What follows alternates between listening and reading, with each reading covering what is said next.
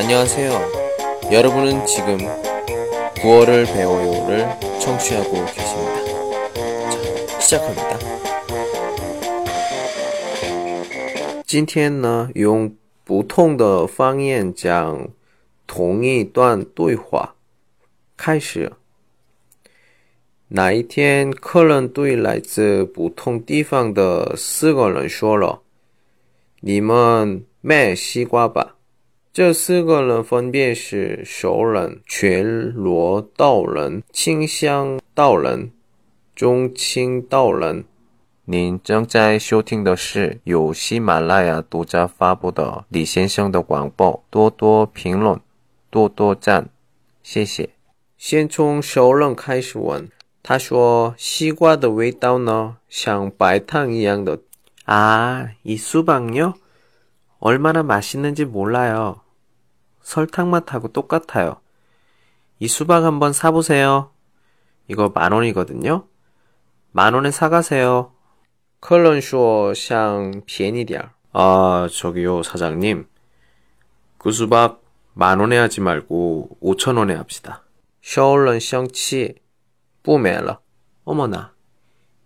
이 만 원짜리를 오천 원에 깎으면 나는 무슨 땅 파먹고 장사를 하나? 안 돼요.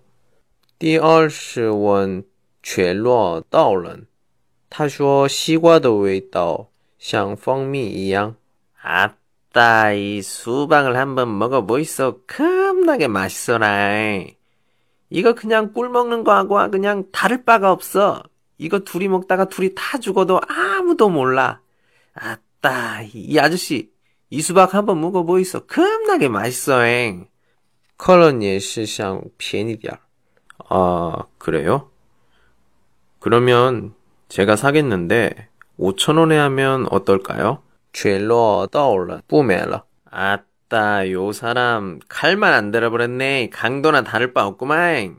어떻게 만 원짜리를 5천 원에 싹둑 잘라부요? 나 못 파요.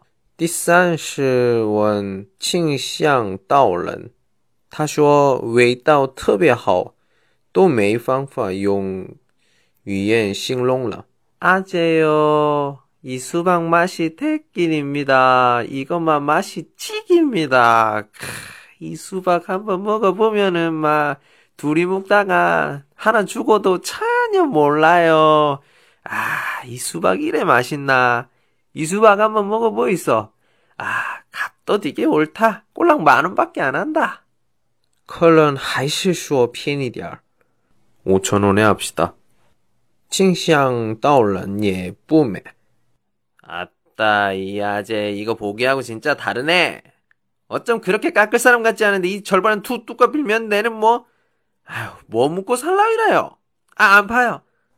쪼이호 이거 종칭 떠올른. 타너 무슈화.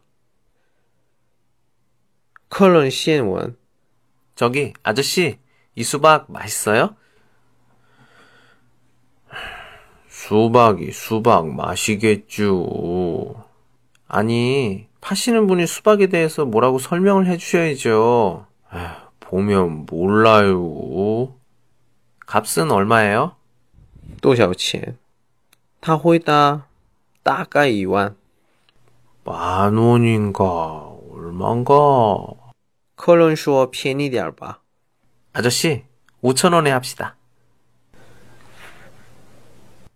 아저씨 만 원짜리 5천 원에 해달라고요. 中青道人说放着吧不买我给妞 냅둬유. 소나 먹이죠. 好, 안녕.